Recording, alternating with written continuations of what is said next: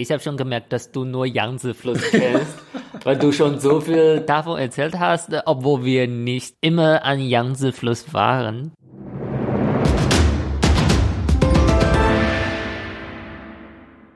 尊敬的旅客朋友，前方您将到达成都双流机场，当地时间为早上六点十五分，当地温度为二十摄氏度。这里我们祝您在成都有一段愉快的旅程，再见。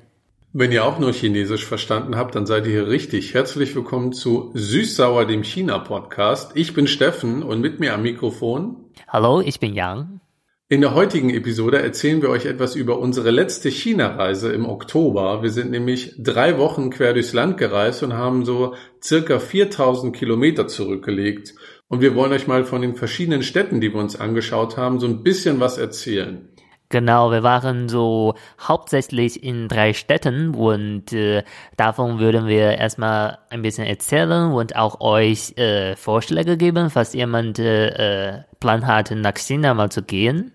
Angefangen hat alles in Chengdu. Da sind wir gelandet, die Stadt der Pandas. Genau, und äh, ja, man hat schon sofort das Gefühl, dass äh, Panda dieser Stadt eine große Bedeutung hat, weil na, wir haben super viele Bilder von Pandas gesehen, wo, nachdem wir gelandet haben. Wir müssen mal kurz erzählen, Chengdu, wo liegt das eigentlich? Das liegt in der Sichuan-Provinz, so in der, ich sag mal, in der Mitte von China, in der Mitte von Zhongguo. Ich kann dir leider nur sagen, dass das liegt in Sichuan-Provinz und geografisch, wo das liegt, habe ich wirklich keine Ahnung. Sichuan-Provinz kennt man, weil Sichuan-Essen ist dieses extrem scharfe Essen. Ja, Sichuan ist so bekannt dafür, aber eigentlich es gibt äh, noch viele andere Regionen, die noch schärfer äh, ist. Ja, aber Sichuan ist super bekannt dafür. Und Chengdu hat so ungefähr 14 Millionen Einwohner und zählt aber, habe ich gelesen, zu einer der lebenswertesten Städte im ganzen Land. Ja, ich glaube, viele sagen, die Leute in Chengdu haben die meiste Lebensfreude in China. Ja, perfekt, dass da unser Urlaub gestartet hat. Ähm, zurück zu den Pandas. Ich persönlich habe ja schon mal Pandas gesehen, du auch? Also ich habe leider keine Panda gesehen, aber ich hasse Schlange, deshalb waren wir in Chengdu also nicht, äh, ja, Panda besichtigen. Ich war einmal in Beijing im Zoo und habe Pandas angeguckt. Mhm. Und ich muss sagen, Pandas sind zwar süß anzusehen, aber irgendwie recht langweilige Tiere, denn Pandas essen 20 von 24 Stunden am Tag. Also sie essen den ganzen Tag über und dabei sitzen sie einfach nur rum. Ja, ich habe eigentlich gelesen, so Pandas sind super wilde Tiere, aber so, obwohl sie immer so ruhig sind. Also wenn jemand sich wirklich viel für Pandas interessiert, muss man nicht unbedingt hin. Also kein Promotion. Es gibt auch eine Webseite, heißt Panda TV. Ich glaube so, dann sieht man 24 Stunden Panda Live Video von dieser so Panda, äh, wie heißt das? Züchten. Ah, okay. Standort. Ja, ja. Aber auf jeden Fall sieht man auch in Chengdu, in der ganzen Stadt Pandas, lauter Statuen und auch einen so einen großen Panda, der an so einem Haus hochklettert. Genau, das ist, das war so ein Hochhaus, heißt IFS, ich glaube. So, das ist so ein Shopping Mall. Und da kann man super gutes Fotomotiv vor einem Panda-Kopf machen. Ein bisschen wie, wenn ihr den Film King Kong kennt, der auf dem Empire State Building ist. So ein bisschen ist dieser Panda auch in Chengdu an diesem Hochhaus, an dieser Mall. Na, unter dem Gebäude kann man ganz schön viele Fotos von dem Hintern eines Pandas machen. Und äh, wenn du hochgehst, natürlich, da stehen schon super viele Leute, die vor dem Panda Selfie machen wollen. Da muss man kurz warten und dann hat man auch seinen Selfie-Spot direkt von diesem Panda. Ja, oder wenn man Ausländer ist, kann man einfach sagen, warte mal, und dann ja blockiert man andere Leute, wie du schon gemacht hast. Ja, kleiner Trick für alle, die nach China fahren und ich sag mal eher äh, europäisch aussehen. Wenn man ein bisschen Chinesisch kann, sind viele Chinesen immer gleich irritiert und vor allen Dingen, wenn man sagt Dangicha, also warte einmal, äh, dann kann man sich ganz gut so Fotospots sichern, wo keine Leute im Bild sind. Also das ist ein kleiner Tipp. Lernt ein bisschen Chinesisch vor und dann könnt ihr euch die Leute so vom Leib halten, wenn ihr gute Fotos machen wollt. Genau und äh Insider-Tipps, wenn du so ein großer weißer Mann ist, kannst du sogar einen Standort zehn Minuten für sich blockieren. da kommen wir später zu, auf dem Huashan. Da Ja. kommen wir später zu. Was kann man dann noch in Chengdu sich anschauen? Hast du noch einen Tipp?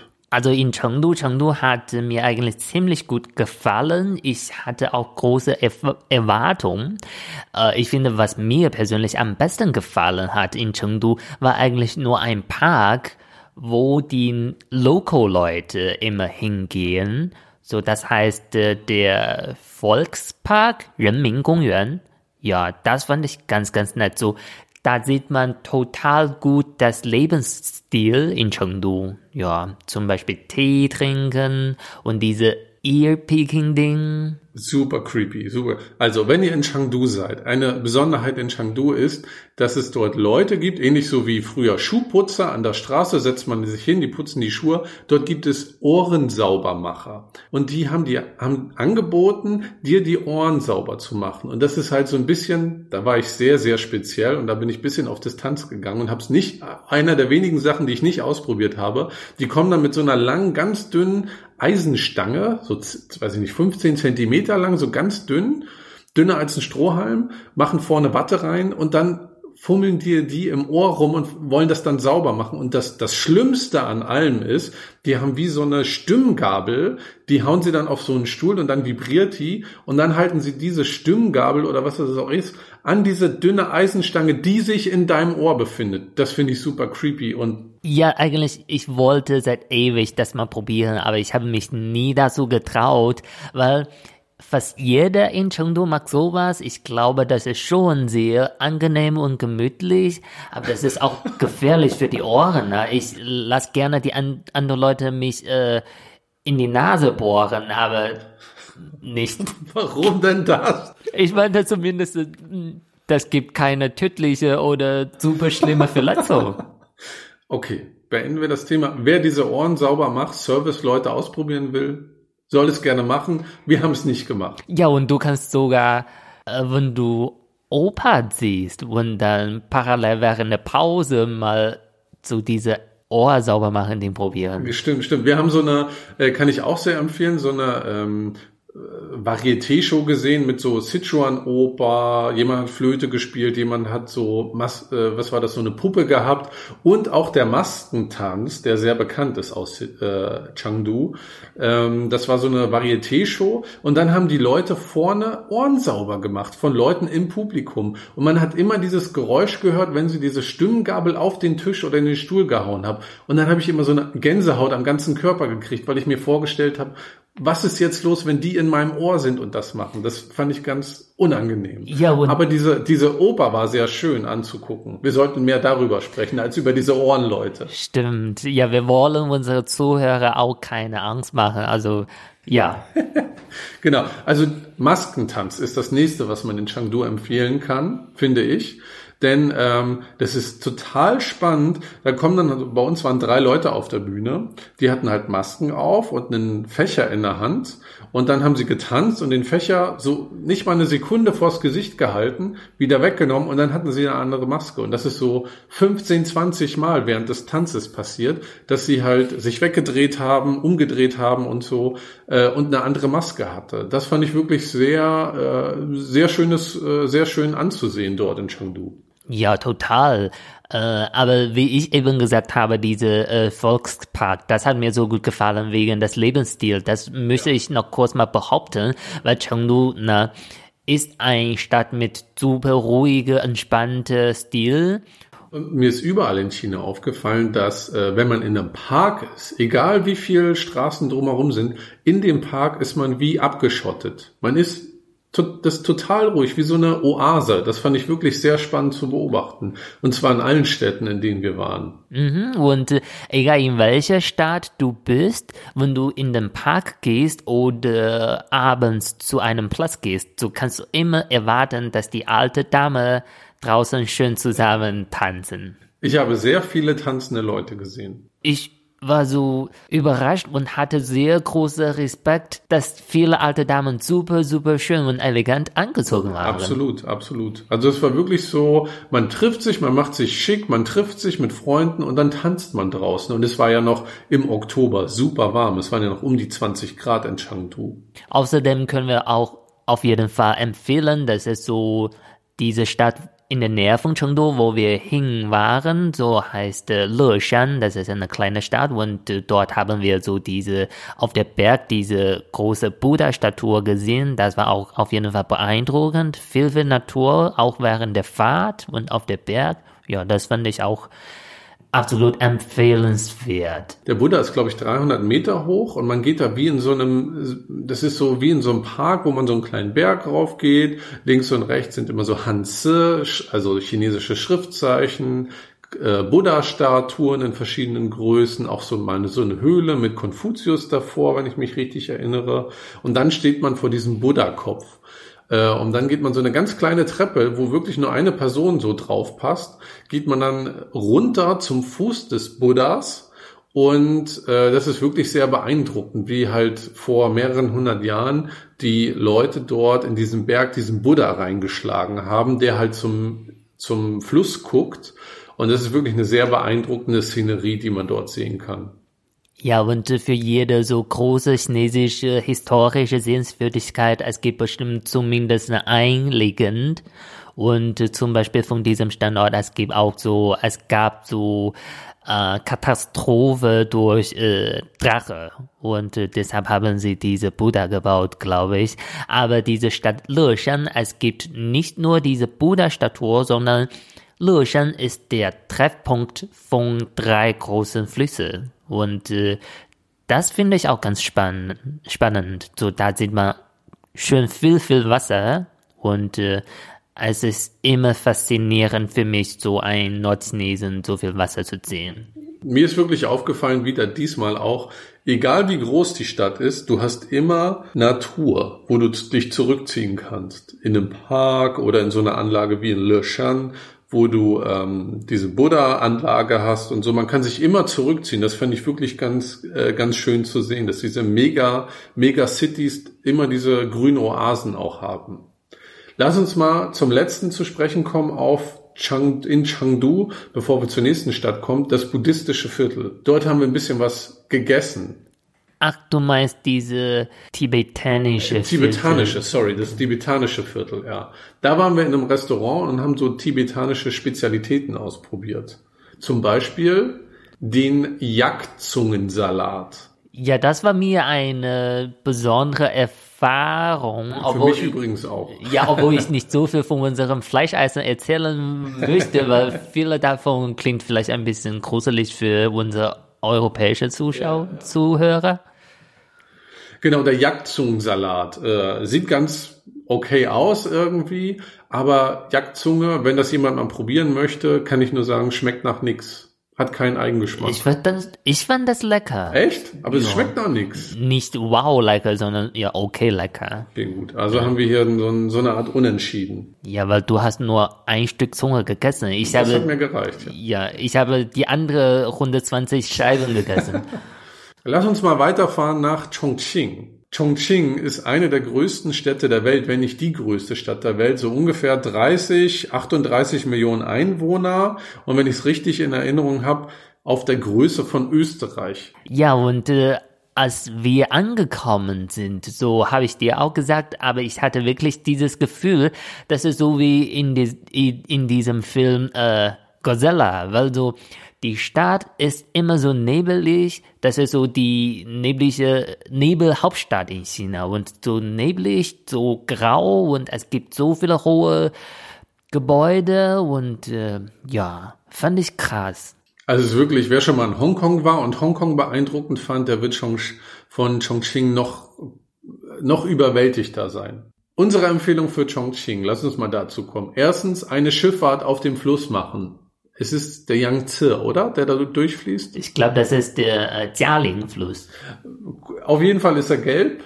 Ja, ist okay. Ich habe schon gemerkt, dass du nur Yangtze-Fluss kennst, weil du schon so viel davon erzählt hast, obwohl wir nicht äh, immer an Yangtze-Fluss waren. Aber das ist ja das Gute weil wir waren an so einen Spots, die man nicht so kennt als Deutscher. Und ich habe einfach allen Leuten erzählt, ich war auf dem Yangtze Schiff fahren und ja, habe ich mitgehört. Sie können es ja einfach nicht nachrecherchieren. Ja, zumindest hatte ich die Höflichkeit, nichts zu sagen. also wir haben eine Flussfahrt auf dem Fluss gemacht, der durch Chongqing fährt, äh, fließt. Ja, und äh, das fand ich super, weil die Fahrt hat ungefähr so zumindest 45 äh, Minuten ge gedauert und das hat äh, pro Person nur zwei Euro gekostet. Die Preise in China sind eh bei vielen Sachen deutlich günstiger. Aber Obwohl der Preis äh, viel gesteigert ist. Für chinesische Verhältnisse. Ja, ja. Yang hat sehr oft gesagt, das ist aber teuer. Und dann habe ich das in Euro umgerechnet und dachte mir so, äh, das ist doch sportbillig. Aber als du das letzte Mal in China warst, im Vergleich zu äh, Oktober, als wir da waren, haben sich die Preise schon verändert. Das hast du immer umgerechnet in Yuan. Genau. Ja. Also Schifffahrt auf dem Fluss durch Chongqing ähm, waren wir ungefähr 45 Minuten und das war so eine Art Geheimtipp, den du gefunden hast, oder? Wir waren einer der ersten, der da draufgefahren ist auf dieser genau. Fährverbindung. Ich glaube, diese Fahrt gibt es seit einem Monat, so äh, als wir dort waren. Und äh, als wir an diesem Hafen waren, habe ich gedacht, Gott, sind wir hier richtig? Weil es gab super wenige Leute. Aber wir sind auf das Boot gestiegen und dann auch äh, hatten wirklich eine schöne Stunde. Denn was so beeindruckend war, es war gerade so Sonnenuntergang und man konnte so ein bisschen Berge sehen dort, von wo wir losgefahren sind. Und wir sind eine Stunde ungefähr gefahren und es waren links und rechts nur Hochhäuser. Das war echt krass, dass du eine Stunde fährst mit dem Boot und du siehst links und rechts nur Hochhäuser und dann wurde mir so bewusst, wie riesig diese Stadt ist. Und das Ende war dann genau an diesem Vergnügungsviertel. Äh, ich habe den Namen vergessen, aber da waren so ja, mehr. Chao Tianmen. Genau. Und da äh, sind super viele Restaurants in so einem auf alt getrimmten Bau, der so mehrere Etagen hoch ist. Und das ist auch sehr spannend, sich dort aufzuhalten. Ja, und äh, dann sind wir zu Fuß zu diesem zu dieser Sehenswürdigkeit äh, gegangen, so diese Hongyadong mit äh, sehr viel Licht und äh, so so ein bisschen historische Gebäude, das war auch ganz nett. Absolut, da kann man nochmal unfassbar viel Sachen probieren, die es dort gibt. So wirklich Restaurants aus ganz unterschiedlichen Regionen aus China, die man dort auch zu, äh, finden kann. Und es ist direkt eigentlich im, im Herzen der Stadt. Und was man vielleicht von Chongqing kennt, habt ihr vielleicht mal gesehen, wenn ihr so Reiseblogs und so sieht. Es gibt eine U-Bahn, die fährt durch ein Wohnhaus durch. Da ist eine Station in einem Hochhaus drinne und äh, da fährt einfach die U-Bahn durch.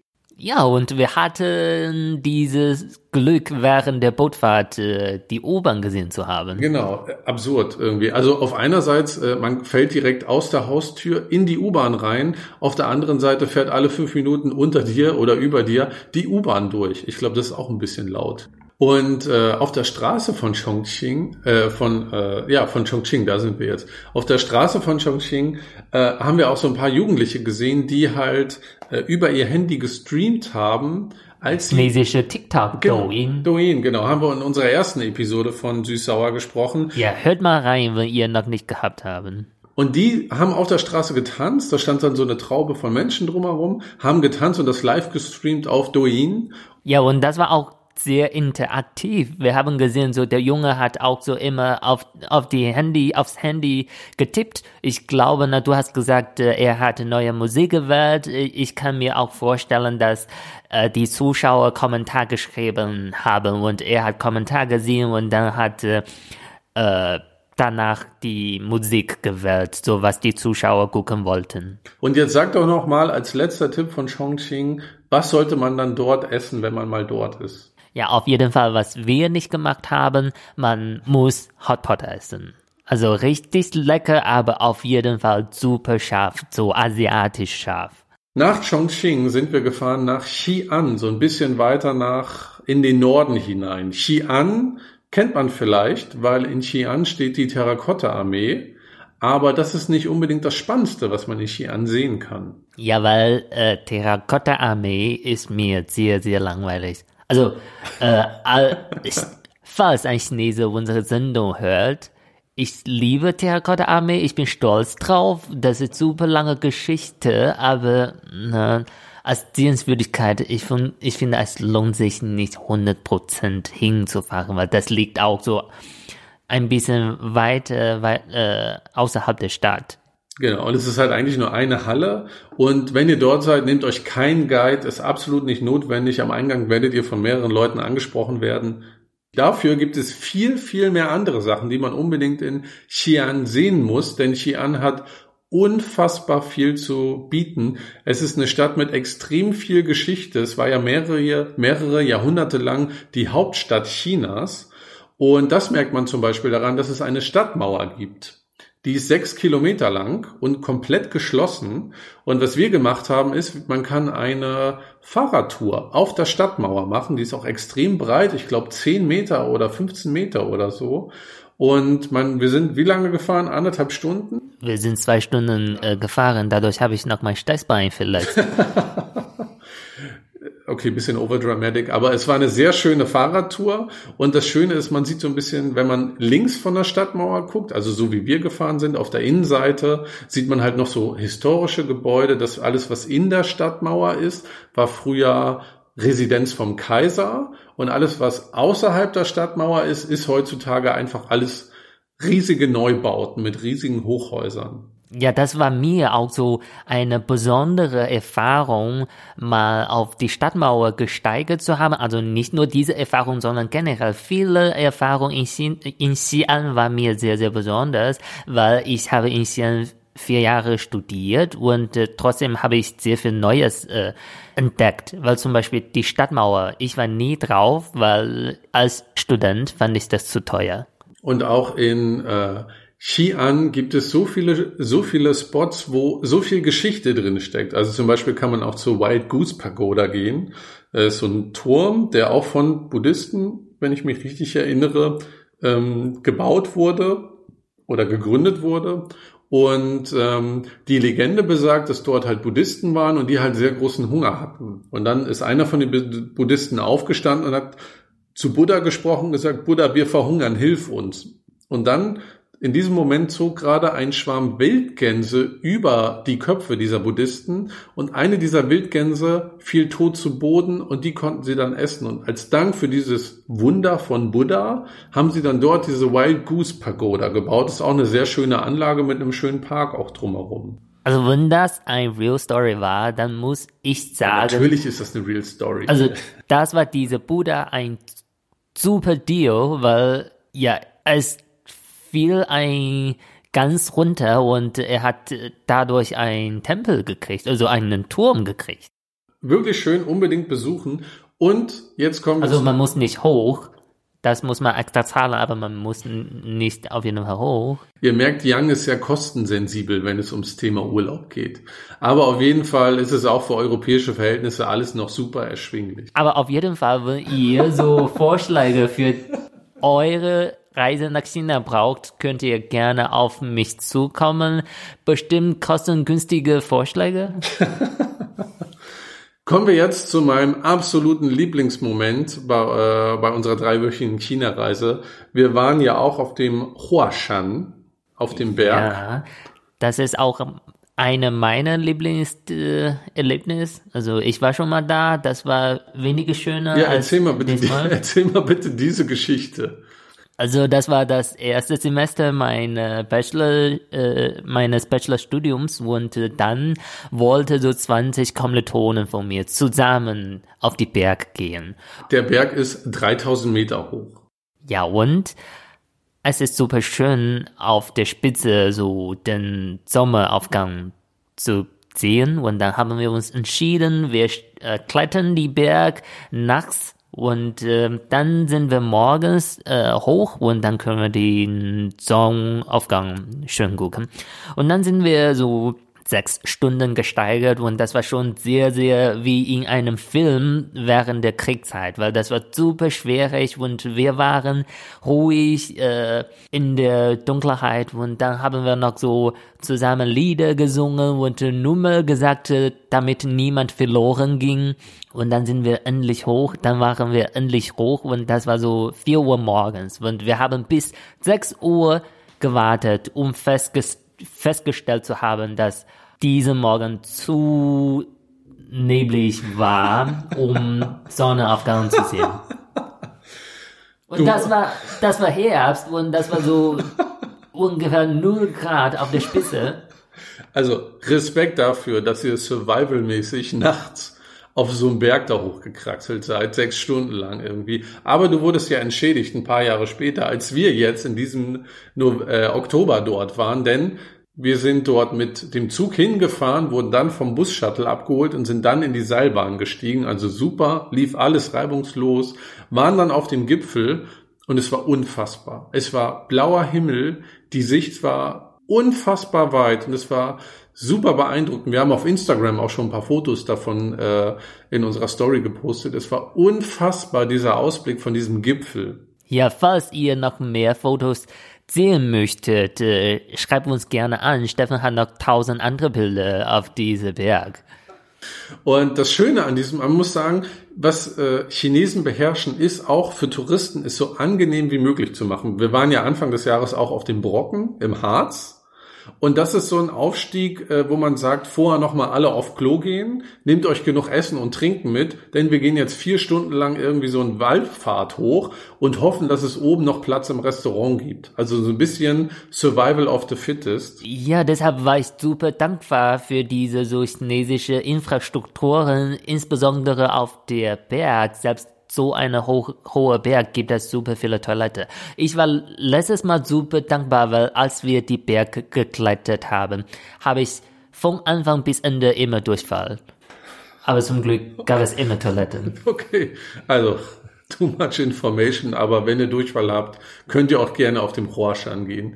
Es ist für alles gesorgt. Es gibt dort Restaurants und man muss sagen, dieser Pfad, den es dort gibt, auf dem man wandern kann, es sind insgesamt auf dem Huashan-Berg vier Gipfel, die man abwandern kann. Es ist super gut gemacht. Da waren Leute, die waren, glaube ich, gefühlt 90 Jahre alt und die sind da einwandfrei durchgegangen. Und ähm, das ist wirklich perfekt gemacht. Man hat extrem viele Fotomotive und ähm, wir hatten super Glück an dem Tag, weil die Sicht war unfassbar weit und es war wirklich, wirklich schön. Es war wirklich einer der, der mit der schönste Moment auf dieser ganzen Reise. Also wenn man in Xi'an ist, unbedingt auf den Huashan. Und das Coole war noch, äh, es gibt sehr viele Fotomotive, also absolute Instagram-Spots da. Was wir vorhin schon gesagt haben, wenn man ein bisschen Chinesisch kann, sprechen kann, dann kann man gut sich die Leute fernhalten, damit man gute Fotomotive hat. Ich glaube, wenn man anders sagt, kann man auch sagen, wenn man groß und äh, weiß ist, kann man. Ne? Ich bin 1,93 und weiß und äh, bin dann doch schon ein bisschen aufgefallen, aber habe ganz freundlich gesagt, Dangicha, Checheni. Äh, und dann haben sie kurz gewartet, ich konnte meine Fotos machen und dann war alles gut. Weil, man muss dazu sagen, das ist ja schon fast ein Klischeekiller, aber Chinesen machen doch sehr viele Selfies und äh, ich bin eher der Genussmensch und guck, guck so in die Landschaft. Okay, also dann höre ich gerade aus, du hast nicht nur tausend Bilder gemacht, sondern du hast auch parallel die Natur besichtigt. Genau, ja, ich bin ja Multitasking. Und wir müssen noch sagen, wir haben ja von uns beiden auch ein Selfie gemacht, so, äh, das muss ich gestehen. Und ich glaube, äh, vor uns stand ja so ein Pärchen und die dachten irgendwie, ich bin so eine Art äh, Sehenswürdigkeit auf diesem Berg, weil ähm, wir haben dann unser Selfie gemacht, du standest neben mir und dann kam äh, diese Frau auf mich zu und meinte, kann ich ein Foto machen? Du bist weggegangen und sie hat sich neben mich gestellt, dann haben wir ein Selfie zusammen gemacht vor dieser Berglandschaft und dann hat ihr Freund gesagt, ach, darf ich auch ein Foto machen? Und dann ist sie weggegangen und ihr Freund hat sich neben mich gestellt und ich habe mich so gefühlt, als wenn ich da irgendwie mit zum Interieur gehöre und irgendwie Teil der Sehenswürdigkeit war. Das war doch irgendwie sehr sehr besonders für mich, weil mich hier in Deutschland nicht so viele Leute, fremde Leute fragen, ob sie Selfies mit mir machen können. Ja, so sowas habe ich vor der Reise auch von China erwartet, weil äh, ich mit dir diese Reise zusammen machen wollte. Aber ich muss auch sagen, so die Leute sind doch weniger interessiert, als ich äh, erwartet habe. So fand ich eine positive Änderung. Der nächste Tipp für Xi'an, hast du noch einen? Muslimische Viertel. Absolut. Äh, wie ich gesagt habe, ich habe vier Jahre in Xi'an studiert, aber ich war kaum in diesem muslimischen Viertel. Und diesmal waren wir endlich in der Nähe und äh, wir waren fast täglich zumindest einmal dort. Und äh, Oh, das hat mir so gut gefallen. Und mein groß, mein größter Vorschlag für Xi'an wäre, probier all die Nudeln. Super lecker. Ja, also das muslimische Viertel ist echt ein schönes Karree. So, ich glaube, drei oder vier Seitenstraßen lang. Unfassbar viele Leute, aber es gibt so viele Stände dort. Nudeln werden, es wird alles selber gemacht. Nudeln werden selber gemacht. Wir haben da einmal Chili gekauft bei einem Typen, der Chiliöl selber macht. Und ähm, man kann da so viel entdecken. Ich muss sagen, mein größter Liebe in Xi'an ist die Berg, die Natur und äh, die Nudeln. und eine Entdeckung, was ich vorher gar nicht wusste, es gibt in Xi'an, und da sind die Leute in Xi'an sehr stolz drauf, den Bingfang, die Fanta aus Xi'an. Bingfang heißt übersetzt äh, Eisgipfel Genau. Also die Leute dort lieben das und sind super stolz drauf und äh, na, du hast schon ein paar Mal probiert, dann glaube ich, dass du auch verstehen kannst, wieso die Leute das so lieben. Es schmeckt wirklich besser als die Fanta, die man hier kriegt. Sie ist nicht so süß, sie schmeckt mehr nach Orange. Also ich kann jedem empfehlen, besorgt euch mal Bing Fang. Ja. Du hast ja in Xi'an studiert und hast ja irgendwie nichts aus Xi'an dir mal angeschaut, was wir uns jetzt angeschaut haben. Daraus würde ich ableiten, du warst ein sehr, sehr fleißiger Student. Ja, kann man so stehen lassen. Okay. Lass uns doch jetzt mal kommen zu unserer Rubrik Klischeekiller. Wir haben ja jetzt alle drei Städte äh, einmal erzählt, was man da so anschauen muss. Auf unserem Instagram-Account China-Podcast werdet ihr auch noch weitere Bilder davon sehen. Kommen wir jetzt mal zu unserer Rubrik Klischeekiller. Also ich glaube, na Stefan, weil du schon mal, weil du schon ein paar Mal in China gewesen bist, hast du bestimmt letztes Mal wieder so chinesische Klischee selber erlebt. Was für Klischee möchtest du ansprechen? Ich möchte diesmal über die, ich sage mal, Herrengeräusche sprechen, die Chinesen oft machen, die man, denen man da oft begegnet. Ich schilder das jetzt einfach mal völlig wertfrei. Also, zum Beispiel, man hat was im Hals und holt das dann hoch sehr lautstark. Oder äh, man hat was gegessen und fummelt sich dann in den Zähnen rum oder lutscht sich das sehr laut dort, dort aus den Zähnen raus. Äh, eigentlich sämtliche Sachen, die nicht in den Körper gehören, versucht man herauszuholen oder herauszukriegen und das doch lautstarker als hier. So beschreibe ich mal das Thema Herrengeräusche, dass man dort nicht nur von Männern, auch von Frauen hört. Also ich muss sagen, ich fühle mich ein bisschen so irgendwie angegriffen. Nicht, dass ich sowas mache, aber ich finde, die, Do die deutsche Herren machen genauso laut wie in China. Und man muss auch mal überlegen, ich glaube, es gibt kaum ein anderen Land, wo man so laut die Nasen pustet. Also so, Wie in Deutschland? Genau. Also, na, äh, ist okay, jeder macht, was man will, also wir gehen zurück zu diesem Thema des chinesischen Mehrherrengeräusch machen. Ich muss zugeben, dass die Leute im Zug oder in der Publikum super viel weniger Kopfhörer nutzen. Ja. Das muss ich zugeben. Und was mir aufgefallen, was mir an mir selber auch aufgefallen ist beim chinesischen Essen, all das, was ich da probiert habe, es bleibt mehr in den Zähnen hängen als deutsches Essen. Das ist vielleicht auch ein Grund, warum Leute sich mehr aus den Zähnen rausholen müssen, als hier in Deutschland das vielleicht üblich ist. Na dann, hab bitte ein bisschen Verständnis. Habe ich absolut. Ich habe es ja selber erfahren. Und ich glaube, was auch daran hängt, ist der Smog, den es dort gibt. Die äh, Luftsauberkeit ist hier natürlich deutlich höher als dort und ich glaube, dass sich dann dort eher was in den Lungen absetzt, dass man halt raushusten muss, als dass es hier der Fall ist. Also das so zur Einordnung zum Thema Herrengeräusch. Ja, okay. Du hast mein Land äh, attackiert und äh, jetzt ist mein Turn, ja? ja? Wir sind in der Rubrik Klischeekiller, da können wir ganz offen über solche Beobachtungen reden. Haben wir bisher auch immer gemacht. Ja, ja, ja. Ich rede auch von meiner eigenen ja, Erfahrung. Bitte, bitte. Äh, ich muss erst sagen, meine Frage wäre, wieso sagen die Deutschen so gerne den anderen Leuten, was sie nicht machen dürfen? Das wäre meine Frage. Also aus meiner eigenen Erfahrung, wir haben wieder in Deutschland gelandet und dann sind wir in die Bahn eingestiegen und äh, du hast unseren Koffer im Gang gelassen und dann bist du weggegangen und dann kam der Schaffner und hat gefragt, Entschuldigung, wem gehören die zwei Koffer? ja, und dann habe ich gesagt, oh, das gehören mir. Und dann er hat mir gesagt, was ich falsch gemacht habe. Dann habe ich gedacht, na toll, morgen um 6 Uhr jemand sagt mir, was ich falsch gemacht habe, was ich nicht machen darf. Ich habe wirklich das Gefühl, dass ich wieder in Deutschland bin. ich glaube, wir waren nicht mal eine halbe Stunde in Deutschland und schon kam der Schaffner auf dich zu in den chinesischen Zügen, in denen wir saßen, wir sind ja sehr viel Zug gefahren, das war wirklich immer perfekt, immer pünktlich. man hatte immer Internet. Und äh, Das muss ich noch behaupten. Man hat sogar in der U-Bahn LTE. ja, es ist wirklich ein, dieses Land, China ist Hallo, viel weit, hallo, hör bitte mal unsere Sendung Deutsche Telekom.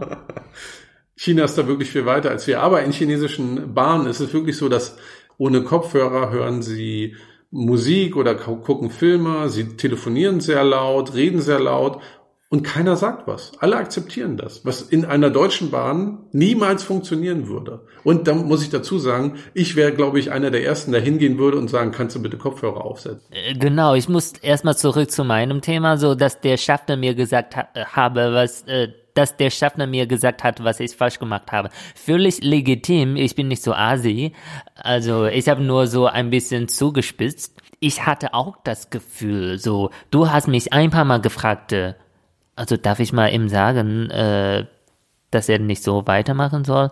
Und dann, das war mir so unangenehm. Und dann habe ich gedacht, oh Leute, wieso muss der Deutsche sowas machen? Es ist einfach in unserem Blut, wir können nichts dafür. Genug vom Klischeekiller. Wir beenden das jetzt mal, sonst steigern wir uns da so rein. Ja, wir streiten uns nach der Sendenaufnahme, ja. Vom Klischeekiller kommen wir jetzt mal zum Wörterbuch.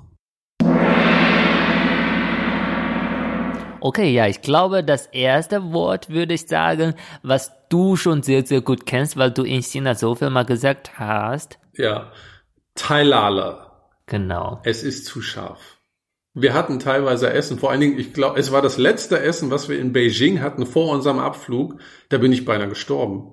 Ja, dann äh, muss ich nur kurz einen Tipp geben, wenn ihr zu einem Restaurant geht, wo scharfes Essen angeboten wird. Mein Vorschlag wäre, kennt eure Grenze. Also ich habe mich auch gefragt, äh, ob drei Chili-Symbole okay ist. Äh, Und nach drei Wochen dachte ich mir, alles klar, jetzt bin ich auf dem Level von allen Chinesen, ich kann essen, egal was da kommt. Tja, leider wurde ich all des Besseren belehrt. Okay, und äh, das zweite Wort würde ich sagen, so wenn ich wenn man in China ist, wenn man einkaufen geht, dann muss man immer fragen, wie teuer das ist. Und das ist 多少钱? Und der Satz besteht eigentlich aus mehr, weniger Geld. Und ja, das bedeutet, wie viel kostet das? Durchschautchen, ja. Und wenn man das fragt, dann äh, hat man oft das Glück, dass die Leute einen Taschenrechner haben und dann die Zahl eintippen und dir dann zeigen, so dass du halt siehst, wie viel das kostet und man dann nicht nochmal zuhören muss oder sich die Zahlen merken muss. Genau, du kannst sogar dadurch äh, handeln. Also man kann ganz gut handeln, indem man sagt, ah nee, Tai, äh, Taiguile zu teuer und dann gehen sie vom Preis auch runter. Also Handeln gehört schon dazu in vielen Geschäften in China. Genau, aber erstmal fragen, 多少钱? Und das dritte Wort, wie ist das? Man sagt immer, dass China ein sehr, sehr höfliches Land ist. Vielleicht habt ihr nicht das Gefühl, wenn ihr eure, äh, wenn ihr unsere Sendung hört, aber so in China, wenn man höflich sein will, kann man immer mal sagen Verzeihung, Entschuldigung. Dann sagt man 不好意思,不好意思, nicht gut gewissen. Also das bedeutet Verzeihung. Das war's mit dem Wörterbuch und unserem kleinen Reiseführer quer durch China. Wenn ihr noch weitere Fragen habt zu Chengdu, Chongqing oder Xi'an, schreibt uns einfach auf Instagram. Unser Account ist china-podcast und dann geben wir euch da noch ein paar Tipps, weil wir hätten noch so viel mehr zu erzählen, aber leider haben wir gar keine Zeit mehr. Vielen Dank, dass ihr bei der heutigen Ausgabe dabei seid. Wir hören uns beim nächsten Mal. Ich bin Steffen und sage Tschüss. Ich bin Yang und sage 再见。